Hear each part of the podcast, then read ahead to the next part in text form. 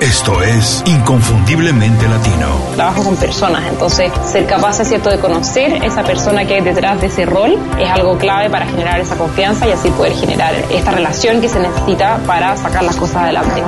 Tienes que hacer un plan que esté basado en lo que te apasiona, en lo que puede ser el mejor en el mundo o en tu mercado y en lo que te da dinero. Y si haces esas tres cosas, te va a ir muy, muy bien. En ventajas, creo que muchísimas. Nosotros nos sentimos mucho más cómodos con la incertidumbre.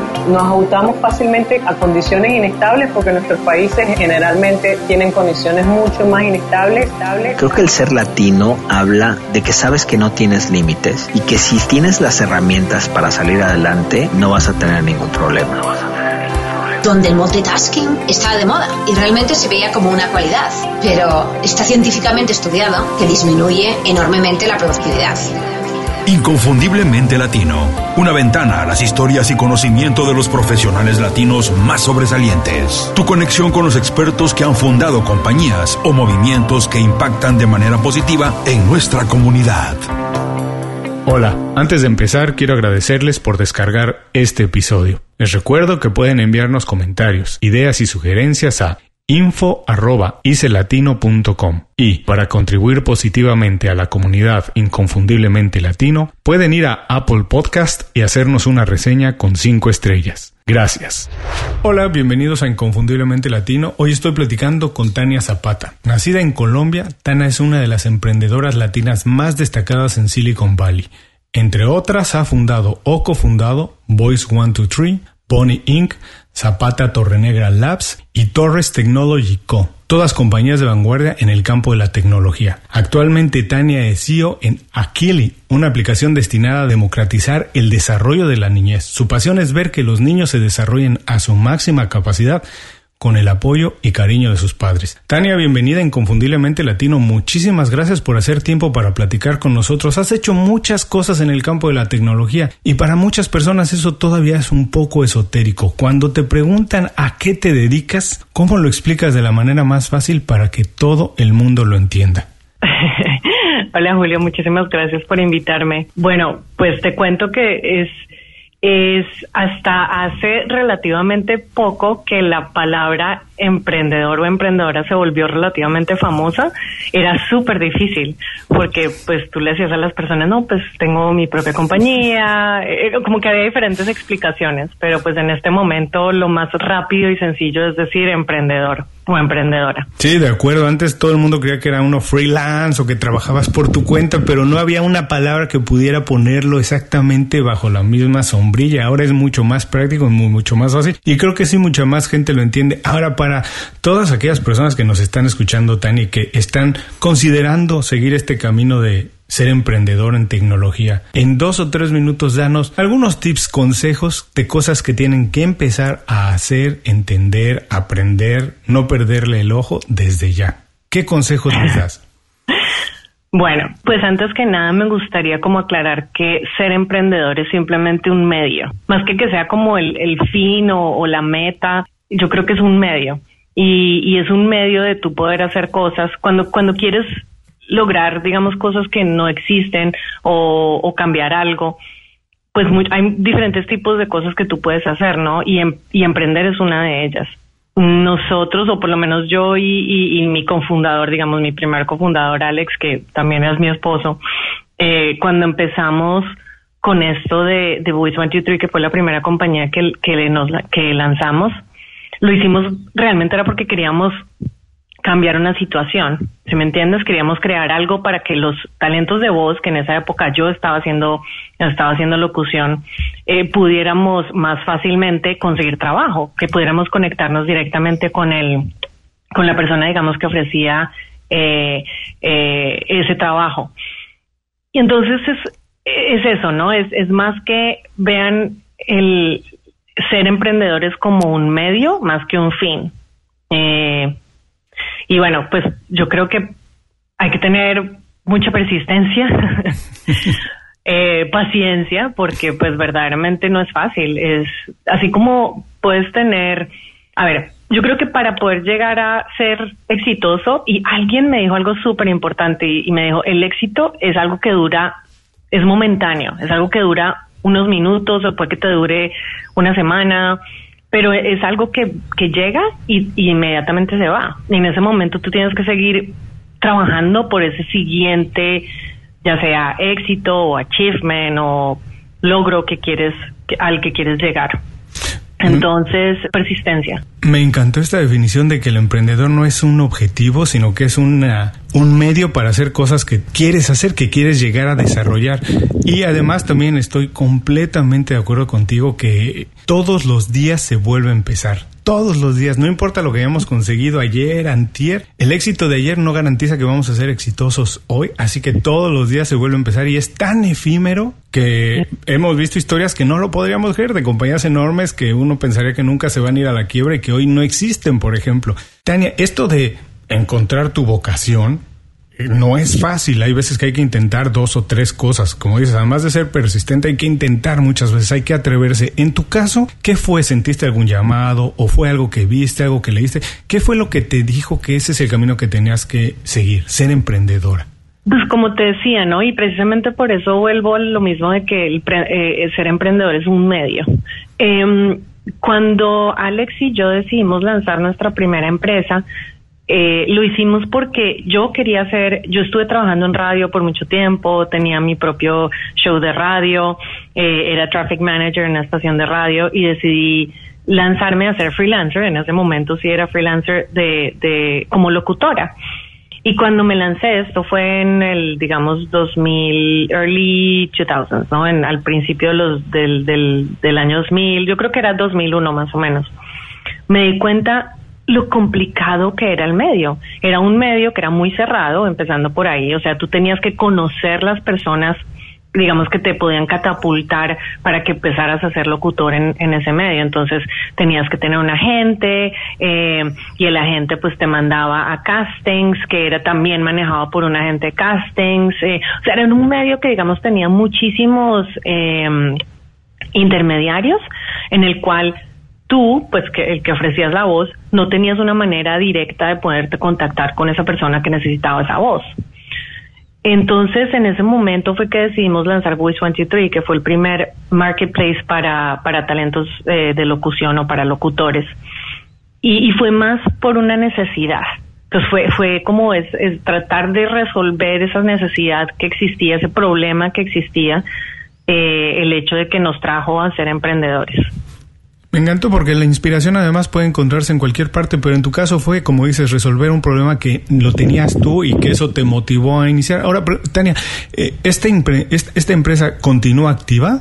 Voice One Two Three. Todavía, sí, sí, sí, sigue, sigue siendo, sigue siendo fuerte, sigue siendo eh, una de las eh, yo diría que la más la más importante de castings en eh, de locución eh, nosotros en el 2012 decidimos lanzar otra compañía que también está relacionada con locución que se llama Voice Bunny y la diferencia de Voice Bunny es que Voice Bunny es un en inglés se llama un fulfillment service entonces los mm. dos son marketplace pero uno es un marketplace digamos como una plaza de mercado donde tú vas y compras directamente a, los productores por ejemplo o, o eh, sí, como los, los mercaditos esos que tú ves, digamos, a veces en el barrio del domingo, ¿no? Que, que vas y le compras directamente al productor.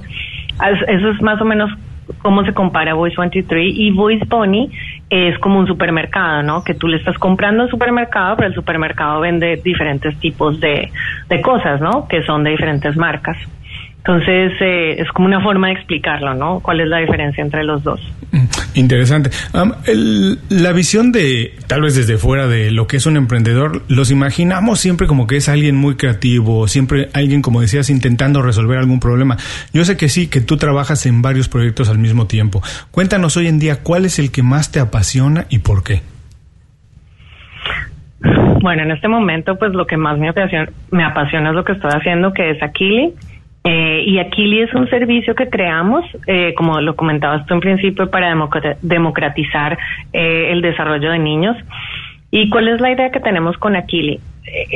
todos los padres en general quieren lo mejor para sus hijos, pero digamos en este mundo, digamos tan rápido, tan lleno de, de cosas que tienes que hacer, tu trabajo, etcétera, etcétera, es muy difícil que tú puedas sentarte a leer cuáles son las mejores cosas que puedes hacer por tu hijo o actividades, cómo lo puedes llevar por un camino donde, donde tu hijo pueda descubrir cuáles son sus fortalezas, trabajar un poco, digamos, las las deficiencias que tiene.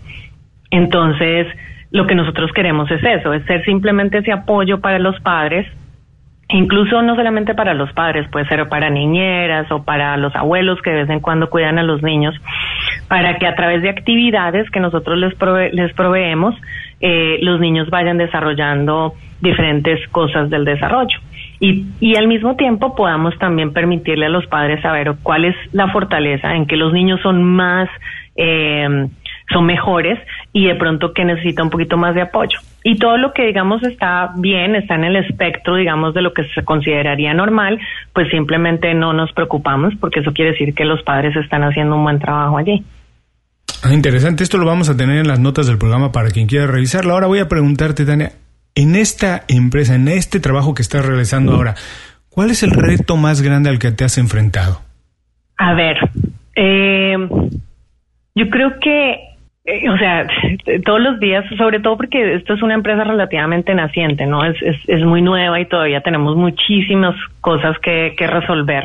Eh, empezando porque apenas estamos trabajando en la plataforma. Entonces, digamos que en este momento eh, acabamos de pasar una etapa de, mm, de como de, de trabajar con los padres y las actividades que tenemos para saber cuál es la mejor forma de enviarles las actividades, eh, a qué horas, eh, qué tipo de actividad les gusta, etcétera, etcétera.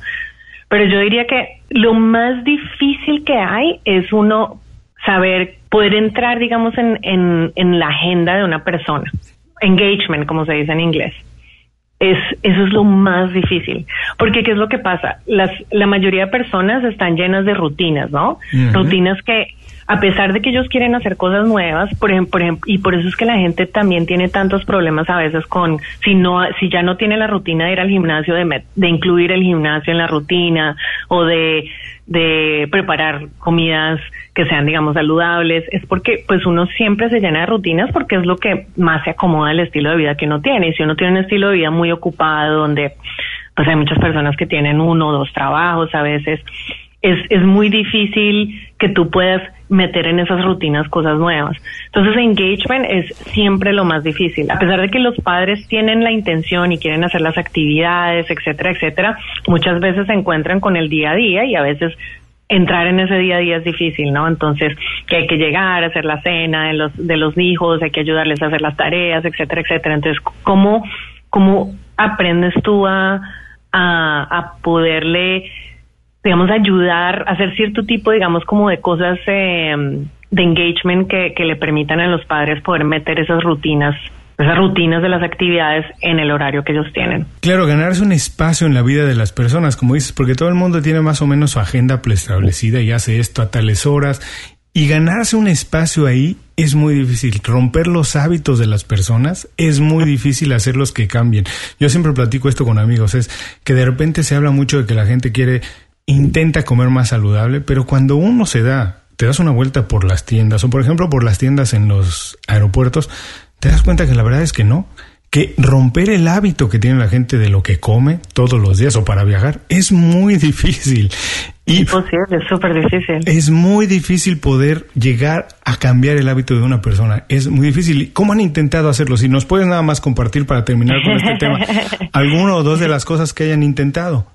Sí, eso, muchas de estas cosas tienen que ver como con, con behavioral, no sé si has oído escuchar de, algunas personas lo llaman behavioral economics o behavior, eh, y es, es, tiene que ver mucho con la comunicación, lenguaje, eh, ver también, por ejemplo, a qué horas abren los correos, a qué horas dan el feedback, o sea, es un análisis de muchas cosas, ¿no? De múltiples cosas, de en qué momento están, más engaged con, con lo que tú envías, eh, qué tipo de mensajes reciben mejor, eh, por ejemplo, hacerle A-B testing a mensajes, ese tipo de cosas.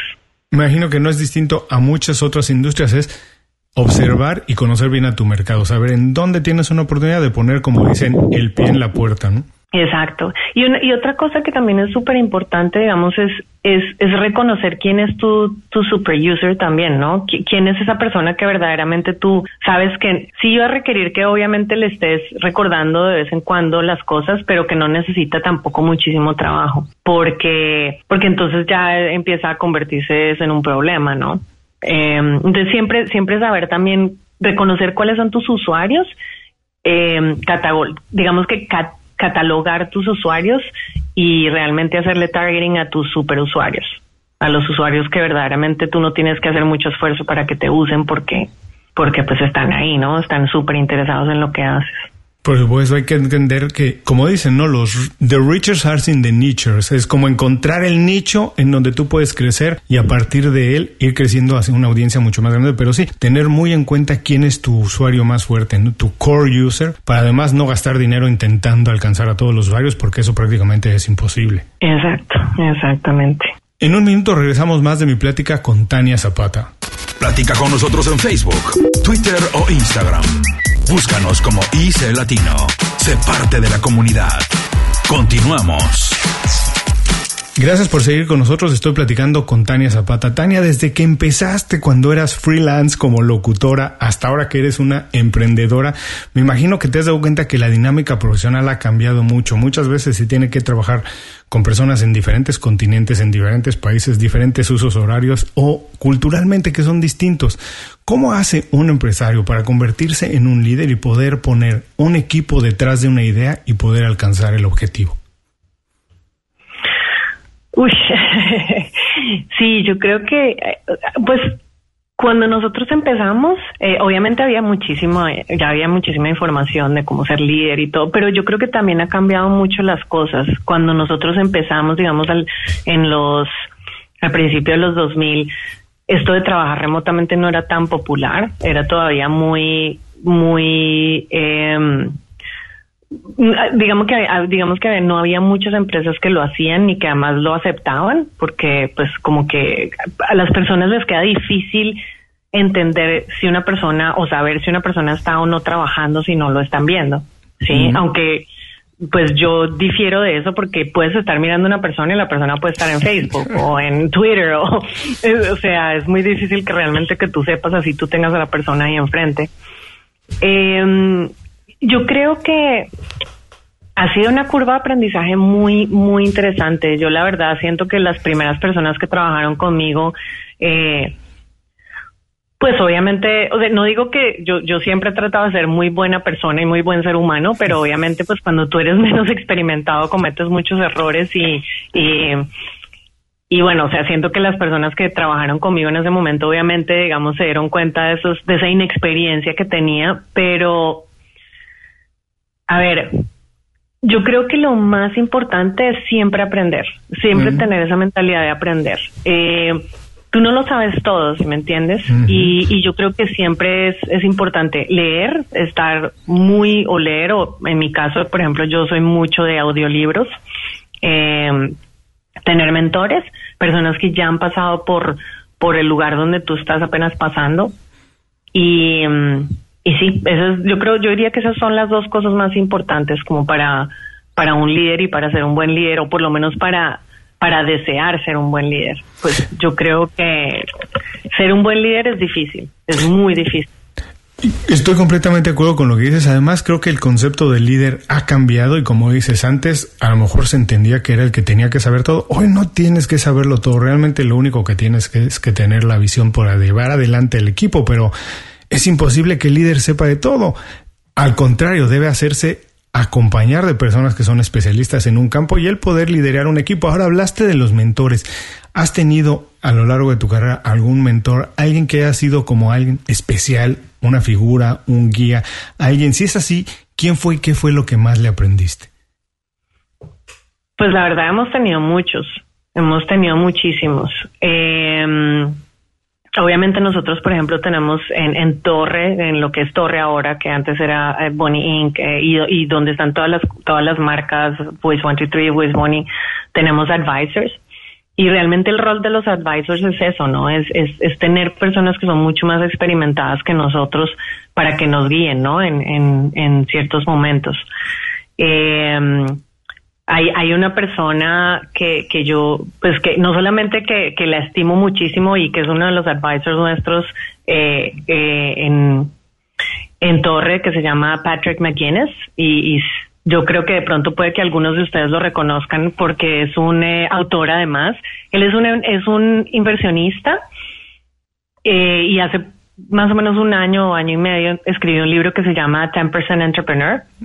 Así que si, si a alguien le interesa eh, empezar a ser emprendedor, digamos, tratando de serlo desde la parte menos dolorosa que es you quit and then you start, sino que, por ejemplo, trabajas y solamente te dedicas 10%, pues les recomiendo mucho ese libro.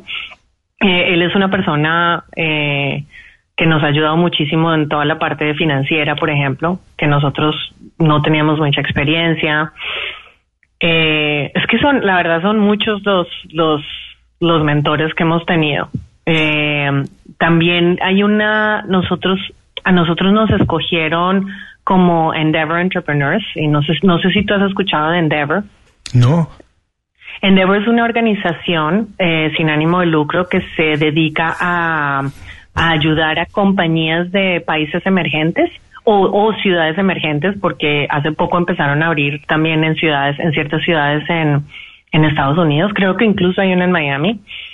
Eh, y ellos lo que hacen es que a compañías en, en, países o ciudades emergentes las ayudan a crecer y a convertirse en lo que ellos llaman eh, en, em, impact impact uh, entrepreneurs. Mm. E, es decir, entrepreneurs que tienen un impacto positivo en su comunidad, ¿no? Que crean muchos trabajos, que le devuelven a la comunidad de alguna otra manera. Eh, y gracias a Endeavor, la verdad es que nosotros hemos tenido, estamos, hemos estado en contacto con personas, pues, que nos han, nos han impactado y nos han eh, ayudado muchísimo, que son múltiples, son múltiples. Aquí me quedaría una lista larguísima de personas, pero son múltiples personas. Sí, me imagino. Además, cuando uno tiene disposición, se puede aprender de muchas personas, se puede aprender de los valores o de muchas cosas que, que ellos han hecho antes. Como dices, hay, es personas que han ido antes que nosotros que han tenido, se han enfrentado a esos mismos retos y que han sabido resolverlos. Como dice Warren Buffett, en verdad que tenemos que aprender de los errores, pero no todos los errores de los que aprendemos tienen que ser nuestros, ¿no? Podemos aprender de los errores de alguien más y ese sí es el verdadero atajo. Ese sí es un verdadero atajo. Sí, definitivamente. Eso es, eso es muy cierto. O sea, yo creo que, que, sobre todo que hay errores de errores, ¿no? Hay errores que son como tan, es que eso lo hubieras podido leer en algún libro o lo has. Y, y bueno hay errores que de pronto si estás haciendo algo que es que es único que tú eres el que estás abriendo el camino pues que indudablemente los vas a cometer y, y no hay no hay de otra pero pero si ya estás si estás haciendo algo que otras personas han hecho pues creo que es un poco inexcusable. Y se liga a lo que nos decías del líder que hay que tener siempre la disposición de estar aprendiendo. Ahora muchas veces Tania el éxito depende de nuestros hábitos y no necesariamente de nuestras capacidades porque si tenemos el hábito de aprender o de hacer algo a lo mejor podemos modificar eso. Tú tienes alguna rutina especial durante el día, la mañana, el fin de semana, algo en el que intentes tal vez alinear las estrellas para que los días sean más positivos y alcanzar tus objetivos? yo tengo, más que una rutina, yo sí tengo ciertas cosas que yo hago mm. eh, constantemente porque me ayuda mucho a mantenerme, digamos, en orden. Yo no sé si de pronto por ahí en, la, en las biografías que leíste o en la, o en la información que leíste de mí, eh, sabes que yo, yo tengo ADHD. Yo descubrí que yo tenía ADHD de adulto, aunque siempre supe que algo ahí estaba, iba, como que no funcionaba muy bien porque pues siempre tuve eh, dificultades, ¿no? En, en, el colegio y después ya digamos eh, como, como adulto. Eh, y, la verdad es que cuando lo descubrí, para mí, más que, que hubiera sido como una, una pérdida, fue como un encuentro, fue el momento más feliz de mi vida porque yo digo que ya entiendo todo, todo se alinea, eh, ahora ya me puedo dedicar a solucionarlo. Entonces, em, por ejemplo, y bueno, yo hice algo que sería una terapia que se llama Cognitive Behavior, que es básicamente como reentrenar el cerebro. Mm. Y sí, es, es, es, una cuestión muy curiosa. Pero está muy relacionado como, digamos que está bastante relacionado con, con la meditación. Eh, porque la meditación es una forma de entrenar tu cerebro y que cómo es que lo entrenas, pues es, es mantener, digamos, en, enseñar a tu cerebro a que cuando estás haciendo meditación, este, tranquilo, esté relajado, no, no haya pensamientos, digamos, volando por todas partes, que eso para mí era imposible. Y sigue siendo difícil, no, no estoy diciendo que lo logré, ¿no? Pero bueno, eh, eso también me, me llevó al punto de, de intentar otro tipo de hackings, digamos, como se dice en inglés, de mi cerebro, y me encontré que correr es otra forma de también enseñarle al cerebro a, a, que, a que mantenga, digamos, como disciplina, ¿no? En ciertas cosas. Y entonces corro, corro, eh, trato de hacer ejercicio, si no puedo todos los días de la semana, por lo menos tres o cuatro días de la semana. Eh, y eso digamos que para mí es de las cosas más importantes. Pero sí, yo tengo, o sea, yo tengo una, digamos que yo tengo rutinas, no son rutinas como, como absolutamente eh, irrompibles, pero sí tengo ciertas rutinas. Pero lo más importante para mí es definitivamente hacer ejercicio. Es lo que me mantiene como siempre muy, eh, muy bien. Así, así que más que una rutina podemos considerar que es un hábito que tienes el de hacer ejercicio y que te y que consideras que ese es el que te ha ayudado más a alcanzar los objetivos que te vas estableciendo. Sí, sí, sí, sí, definitivamente. Ahora, con, con todo el mundo como está cambiando ahora, con las cosas que pasan, que es los ciclos se, se repiten mucho más rápido. ¿Qué habilidades consideras que debe tener hoy en día un profesional en cualquier campo para destacar? En cualquier campo. Eh, yo creo que para mí es la flexibilidad. Eh, esos, digamos, es como los skills más importantes y sobre todo que yo busco en una persona, ¿no? Eh, flexibilidad, porque vivimos en un mundo que es súper cambiante. Y si tú no estás, o sea, si tú no estás dispuesto a entender ese cambio y a, y a ok, bueno, ya mañana se hacen las cosas diferentes, entonces listo, ¿cómo que hago, no? ¿Qué tengo que hacer para empezarlo a hacer diferente? Te va a costar mucho. Porque el mundo, si o sea, si en este momento ya es cambiante, es que imagínate, o sea, imagínate todo el cambio que hemos tenido en los últimos 17 años es increíble. O sea, cuando nosotros lanzamos la primera compañía a como se hacen las compañías en este momento, las cosas han cambiado increíblemente. Entonces yo creo que eso, flexibilidad, eh, ser curioso también, ser muy curioso, querer saber por qué, cómo funcionan las cosas, eh, o la gente también, ¿no? O sea, ser curioso de las, de las otras personas eh, es importante. Mm, aprender, tener una mentalidad de aprender siempre. Yo creo que esas, esas son, son definitivamente las, como los assets más, assets más importantes. Y lo último sería entender que todo el mundo es diferente. Todo el mundo es diferente. Y esta capacidad, otra vez regresamos a la de estar aprendiendo, de ser curioso y el aprendizaje te da la oportunidad de ser flexible, ¿no? Como decía Darwin, es realmente la especie que sobrevive, no es necesariamente la más fuerte, sino la que tiene más capacidad de adaptarse al nuevo medio ambiente y eso es exactamente lo que está pasando en el mercado laboral, que todos los días las cosas se hacen de una manera distinta, así que hay que estar dispuesto a adaptarse. Ya nos platicaste, Tania, que tienes déficit de atención y, y además eres creativa, eres curiosa. ¿Cómo haces tú entonces, con tantas cosas pasando al mismo tiempo, para identificar tus prioridades y trabajar en ellas? A ver, eh, herramientas. Yo me yo me baso muchísimo en herramientas y hay múltiples herramientas. Entonces, por ejemplo, pues tú me hablabas ahorita de rutinas, ¿no? Yo yo soy fiel usuaria de mi Google Calendar. Todo está en mi Google Calendar, porque si no está en mi Google Calendar no existe y y no pasa. No, pasa.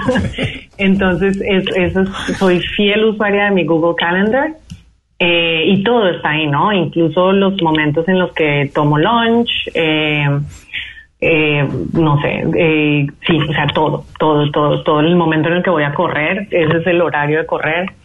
Entonces, esa es una de ellas. Otra herramienta que uso es Trello. Mm, yo eh, pues en este momento, digamos, por lo que es un poco naciente la compañía y hay tantas cosas que hacer que son desde las más urgentes hasta las eh, menos urgentes, pero digamos que algunas de esas son súper importantes. Entonces yo me reúno con mi socia todos los días, digamos, por, por unos 15 minutos para, para conversar las, las cosas que tenemos en el día, asegurarnos que estamos como alineadas, además porque las dos trabajamos remotamente, ella trabaja Ella en este momento está en el Middle East, así que el horario es completamente troncado, es diferente. Mm. Entonces eso nos mantiene, digamos, como muy alineadas de qué es lo que estamos haciendo, para dónde vamos, cuáles son las prioridades, etcétera. Eh, usamos Trello y ahí en el Trello está todo lo que, digamos, lo que es, lo que hay que hacer hoy, lo que se tiene que ejecutar hoy, las las eh, upcoming, las cosas que, que hay que hacer, digamos, en un futuro, cosas que pronto nos gustaría hacer después, pero que no son urgentes. Eh, sí, Trello también, a ver qué otra herramienta uso que... Y ya, ya como, sí, otro tipo de herramientas que, que usamos como para el día a día del trabajo, ¿no? Así que, eh, que también nos permiten hacer scheduling de cosas y, y, eso. Herramientas y sobre todo mucha disciplina. Sí, sí, o sea, definitivamente, pues mira, yo, no, a mí, yo, a mí no me gusta como, como decir, ah, no, es que mi horario es, me levanto a las 5 de la mañana, yo no soy ese tipo de personas y no, no dudo que existan, eh, pero pues yo la verdad sí me considero más un ser humano, o sea, yo soy un ser humano con flaws, con cosas muy buenas, eh, yo, yo trato definitivamente de mantener mi horario, yo no me levanto tan temprano, me levanto más o menos a las seis y media de la mañana. Eh, en general, pues yo tengo una niña, entonces obviamente toda la mañana es como eh, alistar a la escuela, etcétera, etcétera. Digamos que es muy concentrado en, en, que tengamos un momento familiar tratando de hacer todas las cosas que tienen que pasar en la mañana. Y, y más o menos entro a trabajar entre las ocho y media y nueve de la mañana. Eh, pero eso sí, durante mi día de trabajo todo está súper organizado, está en Google, en el Google Calendar, etcétera. No, como dicen por ahí, quieres saber qué le interesa a las personas que te enseñen su chequera y su calendario. Lo que está puesto en el calendario es realmente lo que es importante y la plata donde la han puesto. sí, exactamente. En un momento regresamos con más de la plática con Tania Zapata. Visita www.icelatino.com. Inscríbete a nuestro boletín gratuito y recibe información y herramientas para impulsar tu carrera o negocio. Continuamos. Gracias por seguir con nosotros. Estoy platicando con Tania Zapata. Tania, estamos llegando a la última parte de la entrevista. La verdad, muchísimas gracias por todo lo que nos has compartido. Pero hay una cosa que me parece muy importante hoy en día de ser emprendedor y son las relaciones. Parece ser que hoy el desarrollo de una empresa o el desarrollo profesional está estrechamente ligado a la red de contactos que tengamos. ¿Cuáles son los secretos para tener una buena red de contactos con la cual podamos colaborar, la cual nos pueda descubrir y con la cual podamos trabajar? Sí, es cierto. Yo te voy a contar un secreto, que ya no es secreto. Por favor. Eh, yo la verdad, a mí, yo no soy una persona muy, aunque, aunque la mayoría de personas me ven y dicen, no, pero es que tú sí eres, eh, se me olvidó la palabra. Eh, ¿Extrovertida? Extrovertida, exacto. Pero por el contrario, yo soy bastante introvertida, o sea que a mí todo esto de networking me cuesta muchísimo. Lo hago porque es, es necesario, o sea, lo mm. tienes que hacer, pero me cuesta muchísimo. Eh, yo, yo trato de, y, eso es algo, digamos, que aprendí un poquito más de, de, de, mi esposo y mi, y mi co-founder en, en Torre, de Alex. Tratamos de que las cosas sean un poquito más familiares, ¿no? Entonces tratamos de hacer muchas comidas con la gente, los invitamos a la casa a cenar, que sea más, sea más personal y menos, y menos business oriented. eh, pero sí, estoy de acuerdo. O sea, yo creo que las relaciones son súper importantes. Las relaciones son súper importantes en, y, pueden ser en, o sea, pueden tener el impacto más grande que puedas creer o, puedes o pueden tener el impacto más pequeño que puedas imaginarte, pero que en el momento que lo necesites, pues puedes saber, ah, esta persona de pronto me puede ayudar en esto. Así como me encanta ayudar, por ejemplo, que las personas me tengan a mí en cuenta cuando puedo ayudar en algo. Eh, tu pregunta era cómo, cómo lo haces o qué. ¿Cuáles son los secretos? Y la verdad es que ya nos compartiste dos que a mí me parecen extraordinarios. Que por un lado hay que hacer esto de manera más personal, porque es cierto, se puede hacer muchas cosas a través de las redes sociales, pero nada, nada como hacer el contacto mucho más personal. Y además, algo que también es importante, que es conocernos. Si tú te consideras que eres introvertida, tal vez te puedes asociar con personas que son extrovertidas y que hacen esa parte para el negocio. Sí, sí, yo creo que yo no soy mucho de ir a, eventos de networking, por ejemplo, eh, aunque pues de vez en cuando lo hago, pero, pero ese tipo de situaciones a mí la verdad me ponen, o sea, no, no las disfruto. Es como que no, no las, no lo hago mucho, pero lo que yo sí hago es, es lo que te decía, ¿no? Es que cuando conozco una persona en alguna circunstancia o alguien me la presenta, eh, los invitamos a cenar a la casa o de pronto le digo, ¿será que te puedo invitar a un café? Eh, podemos, no sé, sí, eh, conocernos personalmente. O sea, que, que pase de ser una cosa de negocios a, algo de pronto un poco más personal. Y, y es, sí, esa es la forma en la que lo, lo hago yo. Y los profesionales además podemos crecer desde nuestras fortalezas, como tú dices, y no me considero que esos ambientes son donde me, donde me desenvuelvo mejor, los eventos de networking. Intento hacerlo de manera más personal. Y así es donde puedes crecer mucho más que en estar en un lugar donde no te sientes a gusto. Ya nos dijiste que eres eh, ávida lectora o consumidora de audiolibros. Por favor, recomiéndanos uno o dos libros que quieras, o película, o blog, o podcast, lo que sea que la gente pueda utilizar como una fuente de inspiración. Ya, bueno, listo. les voy a recomendar el último libro que leí, que escuché, porque ya te dije, ¿no? Yo escucho los libros, que se llama The End of Average. Y me gustó mucho porque está muy relacionado con lo que queremos hacer, o lo que estamos haciendo en Aquili. Eh, y es precisamente nuestra, una de las premisas en Aquili es que cada niño es único y que requiere un, un como digamos, un path de desarrollo personalizado.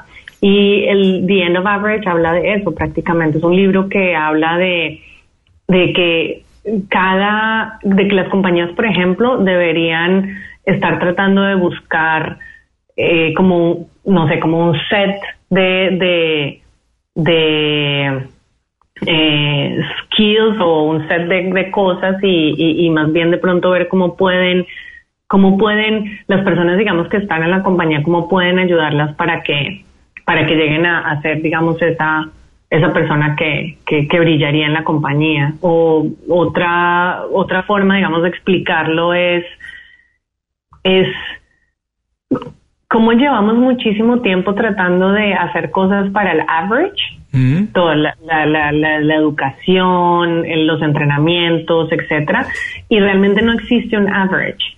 Todas las personas son muy únicas tienen unas fortalezas, tienen unas cosas en las que no son tan fuertes, tienes un, set, digamos, de, de, skills, pero nadie realmente, o sea, no podemos decir que tenemos cinco personas y de las cinco personas todas tienen algo que es muy parecido, todas son muy únicas. Entonces, básicamente habla que esto del average es una mentira y que tenemos que empezar a terminar de pensar en, en, en crear cosas para average, ¿sí? Porque pues creando cosas para el average y no estamos creando cosas para nadie, básicamente. Qué interesante. Eh, es súper interesante el libro, súper interesante. Yo creo que mi sumario, mi, mi, resumen, perdón, no fue como tan tan bueno, pero, no, pero es claro muy interesante el libro. Es muy interesante, se lo recomiendo. El, el podcast, un podcast que me gusta mucho es Marketplace. No sé si Sí, lo he escuchado. Favorito. Eh, me parece muy, sí, es muy, muy chévere, me gusta mucho.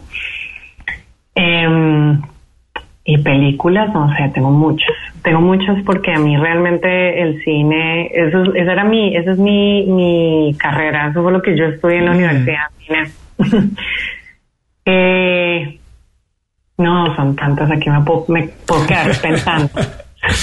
Eso está difícil, eso se los dejaré de pronto cuando alguien esté interesado que me, me escriba por Twitter. Seguro, con el, con el podcast y el libro estamos eh, eh, más que recomendados y esto les creo que estará en las notas del programa para quien quiera visitarlo. Tania, esta es una pregunta un poco tramposa. Pero las respuestas a veces también lo son. Pero cuéntanos, con toda la experiencia que tienes hasta ahora, todo lo que has hecho, lo que has fundado, lanzado, los errores, lo bueno, lo malo, si tuvieras oportunidad de vivir tu vida otra vez, ¿harías algo distinto? Y si es así, ¿qué harías distinto y por qué? Wow, es una pregunta súper, súper cargada.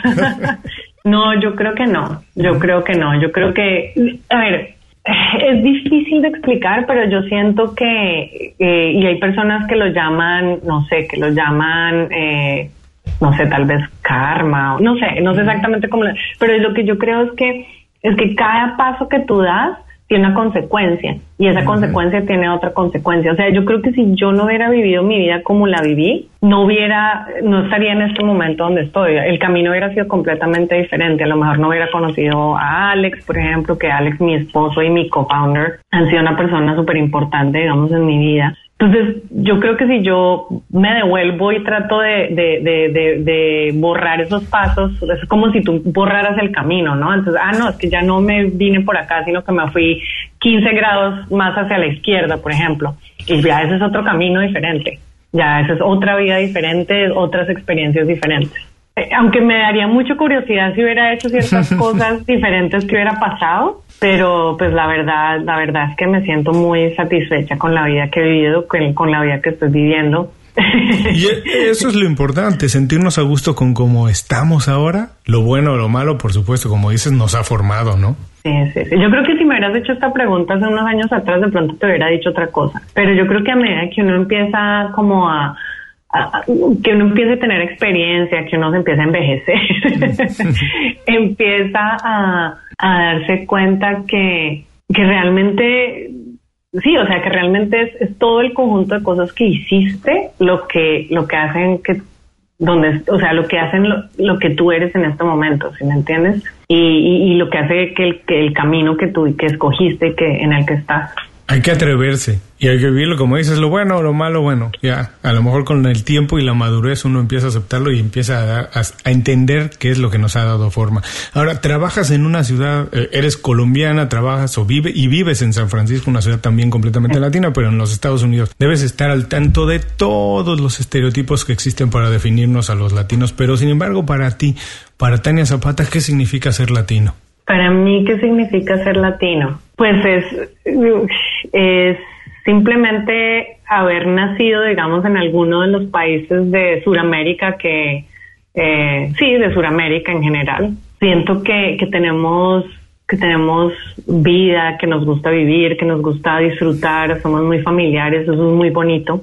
Yo creo que eso, eso es, ¿no? Es, es, es ser y, viviendo en Estados Unidos es muy chévere porque como que has tenido esa posibilidad de aprender, digamos, de, cosas que son muy, muy buenas, por ejemplo, para los negocios, etcétera, etcétera, pero también todavía teniendo esa, esos valores de familia, que la familia es muy importante, de, de amor, de cariño, no sé, eso. es difícil, eso es una pregunta más difícil de contestar. Pero yo me voy a quedar con lo que dijiste, que nos gusta disfrutar la vida. Y mira qué mejor definición de ser latino. Si no te gusta disfrutar la vida, ¿para qué estás aquí? Entonces, siendo latino, por supuesto que nos hace sentir mucho más orgullosos. Por favor, Tania, por último, danos un consejo para que la gente se quede con él durante el resto del día. ¿Y cuál es la manera más fácil de ponerse en contacto contigo y saber lo que haces? Wow, un consejo. Ok. Un consejo sería que... Uf, eso está difícil. Bueno, a ver, vamos a ver. Yo creo que disfrutar, disfrutar cada momento de la vida, disfrutar cada momento de la vida como venga, ¿no? Eh, pues yo creo que muchas veces nosotros juzgamos mucho lo que hacemos, lo que pasa, eh, cómo nos, cómo nos comportamos en ese momento y a veces eso no nos permite disfrutar el, el momento.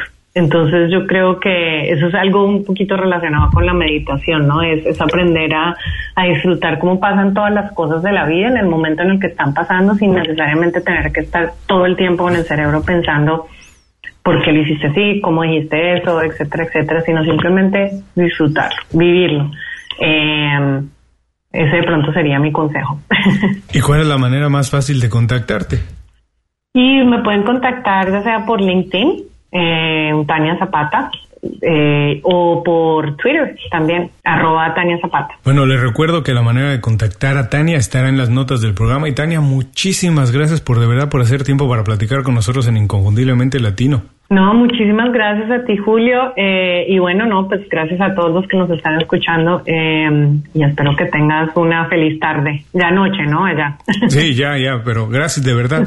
Y a todos ustedes les recuerdo que si encontraron algo de valor en la entrevista, por favor, compártanla con su red de contactos. Les toma apenas unos segundos compartirla, pero ese simple hecho a lo mejor cambia la vida de alguien. Inconfundiblemente Latino es una producción de Unofficial Media.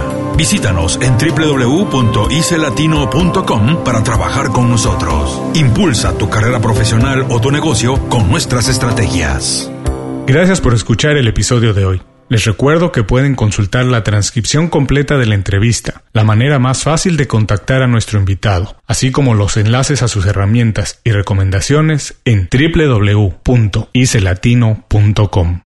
Tania, por favor, antes de irnos una última pregunta. Con todo lo que haces y lo que has hecho, si tuvieras la oportunidad de tener una super habilidad, ¿cuál tendrías y por qué? Una super habilidad. Bueno, de, yo he estado eh, aprendiendo a codificar eh, empecé hace más o menos un año. Me encantaría ya saber múltiples lenguajes de codificación. Pero otra cosa que me gustaría, y eso es más a nivel personal, me encantaría hablar muchísimas lenguas. Ah. Me encanta el japonés.